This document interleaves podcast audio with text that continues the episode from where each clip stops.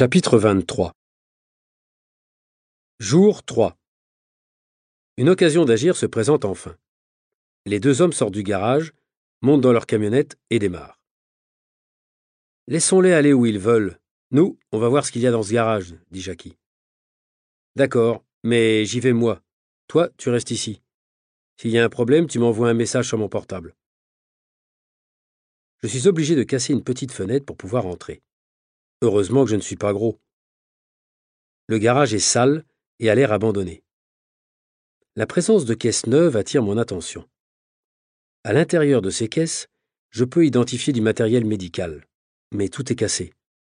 Ce sont des scanners, des instruments de précision détruits. Pourquoi conserver ça? Dans une autre pièce, il y a une série impressionnante de meubles et d'objets d'art. Que font tous ces objets accumulés ici? Je sors mon téléphone portable pour prendre une série de photos, mais c'est trop tard. Il se met à vibrer. C'est un message pour m'avertir du danger. La porte s'ouvre et l'armagnac apparaît. J'ai juste le temps de me cacher derrière un meuble.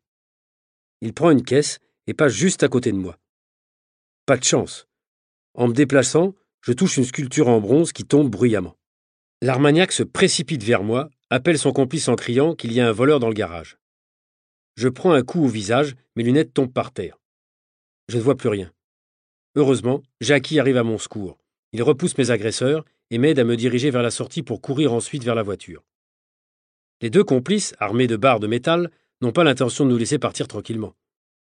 Nous sommes poursuivis et quand nous arrivons à la voiture, j'ai l'impression que mes poumons vont exploser. Jackie démarre en première à 4000 tours minute. La Renault 5 est sur le point d'exploser elle aussi. Tu fumes trop.